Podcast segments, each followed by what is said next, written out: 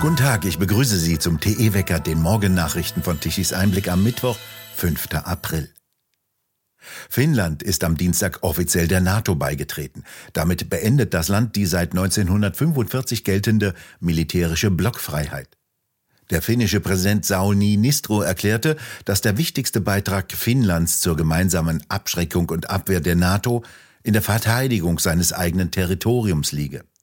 Der Kreml erklärte, Russland werde gezwungen sein, Gegenmaßnahmen zu ergreifen.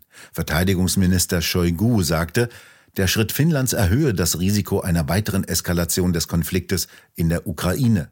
Die Blockfreiheit Finnlands begann, nachdem das Land während des Zweiten Weltkrieges einen sowjetischen Invasionsversuch abgewehrt und sich danach entschieden hatte, freundschaftliche Beziehungen zum benachbarten Russland zu unterhalten.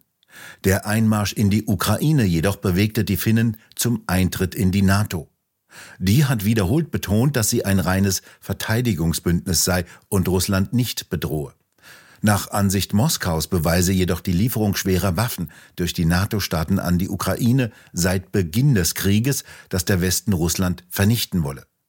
Mit dem Beitritt Finnlands gewinnt die NATO erhebliche militärische Fähigkeiten, denn Finnland ist eines der wenigen europäischen Länder, das eine Wehrpflichtarmee beibehalten hat und sich vor dem benachbarten Russland fürchtet. Das finnische Militär ist für ein einziges Ziel ausgebildet und ausgerüstet, die Abwehr eines russischen Angriffs. In Finnland sagen die Menschen, dass sie sich durch den Beitritt ihres Landes zur NATO sicherer fühlen. Bundesverteidigungsminister Pistorius räumt offenbar großflächig in seinem Ministerium auf und entlässt hohe Spitzenbeamte. Nach Informationen von Bild baut er die Spitze des Ministeriums radikal um.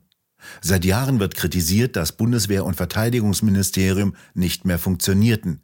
Doch bisher hat sich kein Verteidigungsminister an eine Änderung herangewagt.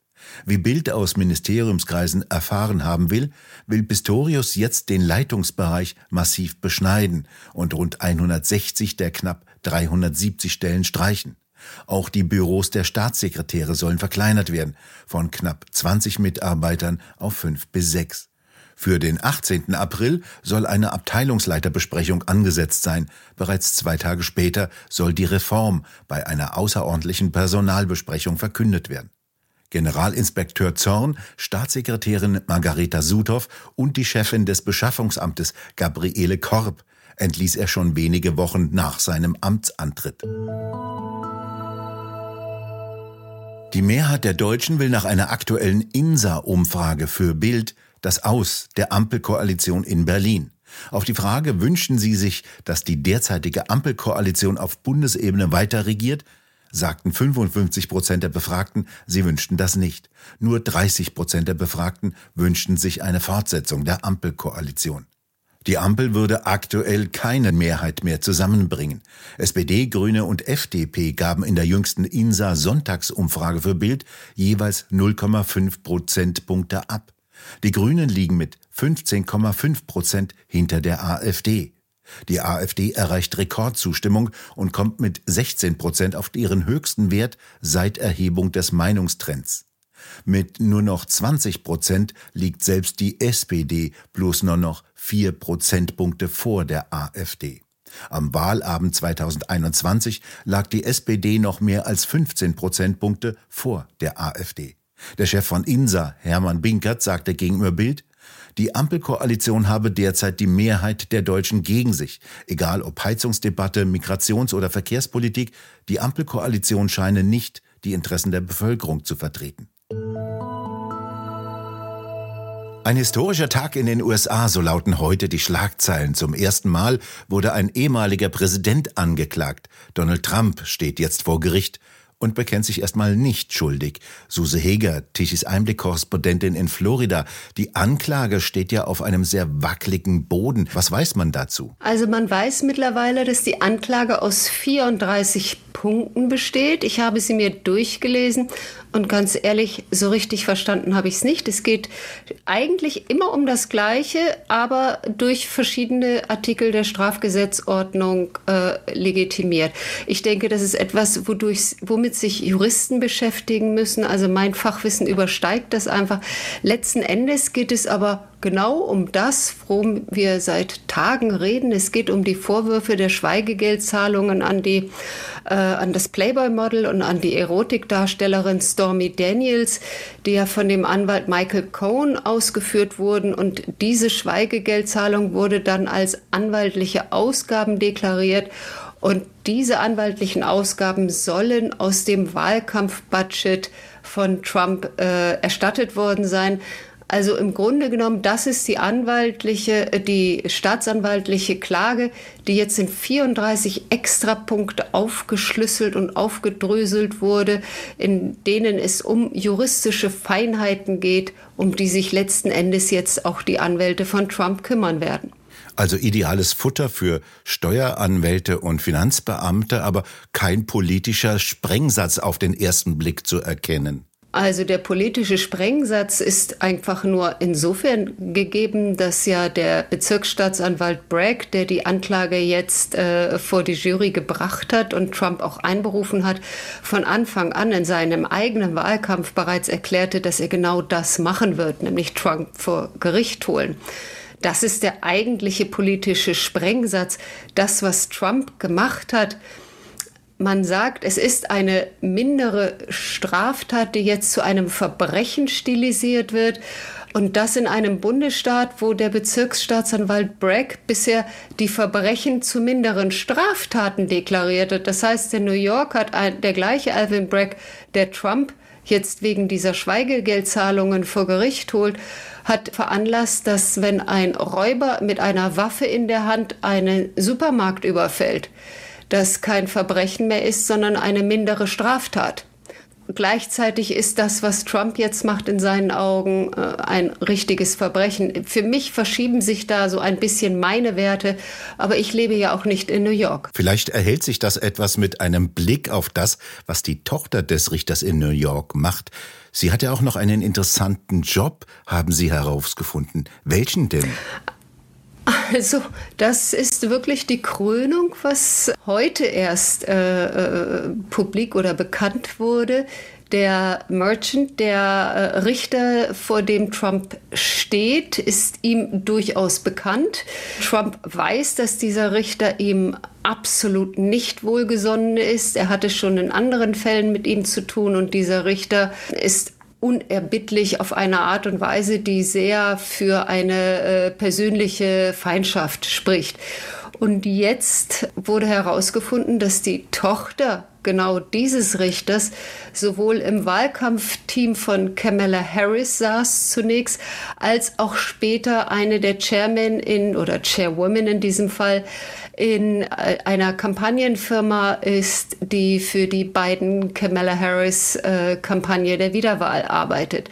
Also ich würde sagen, dass diese Tochter nicht nur Demokratin ist, sondern sie arbeitet dafür, dass die Demokraten um jeden Preis gewinnen. Und sowas als Tochter eines Richters, der den potenziellsten Kandidaten der Republikaner jetzt anklagen soll, ich würde mich sehr wundern, wenn die Anwälte von Trump dieses Futter nicht nutzen, um da gewissermaßen auf eine äh, Voreingenommenheit des Richters zu plädieren. Es spricht also alles dafür, dass dies ein politischer Prozess gegen Trump ist? Ja, deutlich. Also da sind sogar viele New Yorker der Meinung, die demokratisch wählen. Es wurde sowohl bei CNN als auch bei Fox äh, den ganzen Tag Umfragen in der Bevölkerung gemacht. Sofern man interessierte New Yorker traf, vielen New Yorkern geht dieser Prozess nämlich am allerwertesten vorbei. Aber sowohl die republikanisch Wählenden als auch die demokratisch Wählenden äh, New Yorker sagen, äh, es sei vielleicht schon richtig, dass Trump vor Gericht steht, aber politisch motiviert sei der Prozess auf alle Fälle. Erstaunlich ist ja, dass nach dieser spektakulären Durchsuchung seines Sitzes in Florida bisher noch nichts herausgekommen ist. Heißt das, dass dort nichts Habhaftes, Handfestes gefunden wurde und dass diese Durchsuchung ein Schlag ins Wasser war? Naja, vielleicht sucht man auch nach wie vor noch nach irgendwelchen Begründungen, mit denen man ihm doch noch an die Karre flicken kann. Ich weiß es nicht. Es sind ja manchmal auch wirklich diese politischen Entscheidungen dabei nach dem Motto, es ist zu früh, das jetzt bereits zu veröffentlichen. Das machen wir erst vier Monate vor der Wahl oder zwei Monate vor der Wahl.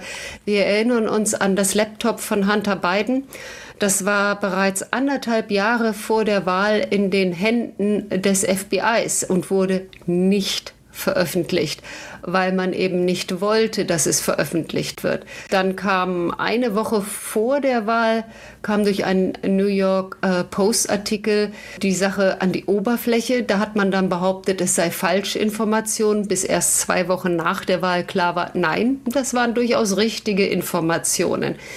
Ähm, selbst wenn bei Trump etwas gefunden wurde, heißt es nicht, dass das sofort der Öffentlichkeit mitgeteilt wird. Vielleicht wartet man da noch einen geeigneten, und damit meine ich politisch geeigneten Zeitpunkt ab. Hilft jetzt dieses Verfahren in New York mit den spektakulären Hubschrauberbildern, wie seine Wagenkolonne durch New York fahrt, Trump zu mehr Popularität im Hinblick auf seine Wahl im Jahre 2024? Absolut. Absolut. Also es ist ein Beispiel, äh, Trump sammelt ja Spenden und in den letzten vier Tagen, seit bekannt geworden ist, dass er vor Gericht gestellt wird, gab es alleine acht Millionen Dollar an Spenden. Und zwar einzig und alleine von diesen sogenannten Grassroot Spenden. Grassroot-Spenden sind Spenden der sogenannten kleinen Wähler.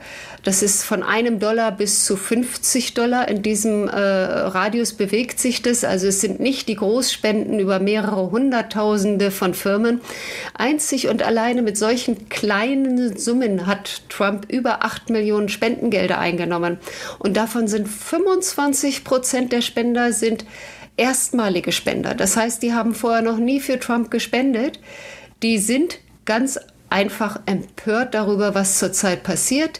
Die sind empört, dass der Präsident wegen solcher, ich sag mal, Pipifatzke-Sachen angeklagt wird und machen sich ernsthafte Sorgen um die Demokratie in Amerika. Denn machen wir uns nichts vor, wenn ein Staatsanwalt, ein Bezirksstaatsanwalt mit so etwas durchkommt, eine solche Klage erheben kann, selbst wenn sie abgeschmettert wird, wer ist denn der Nächste? Dass dann Hunter Biden mit seinem Sohn, äh, äh, dass dann Joe Biden mit seinem Sohn Hunter Biden angeklagt wird, ist doch ganz offensichtlich. Ich denke nur an, an die Worte in der E-Mail 10% for the big guy. Wer soll das anders sein als der jetzige Präsident und damalige Vizepräsident Joe Biden?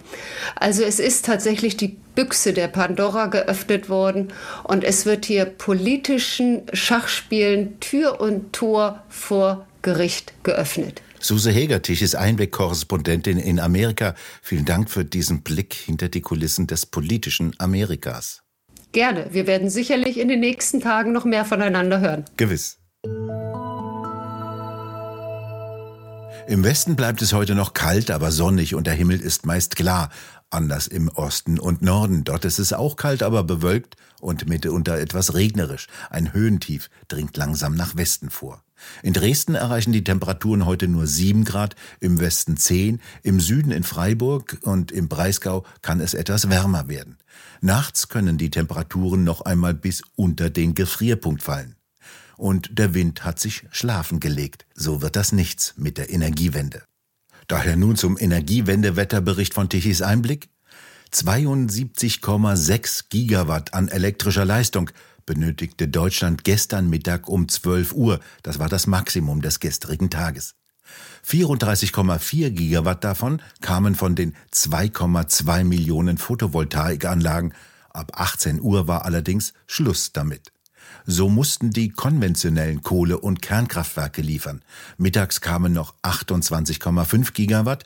Diese Leistung wurde dann auf knapp 48 Gigawatt um 19 Uhr gesteigert. Die rund 30.000 Windräder stehen still und lieferten nichts. Gut so, da können sie wenigstens keine Insekten und Vögel killen. Wir bedanken uns fürs Zuhören. Schön wäre es, wenn Sie uns weiterempfehlen. Weitere aktuelle Nachrichten lesen Sie regelmäßig auf der Webseite tichiseinblick.de und wir hören uns morgen wieder, wenn Sie mögen.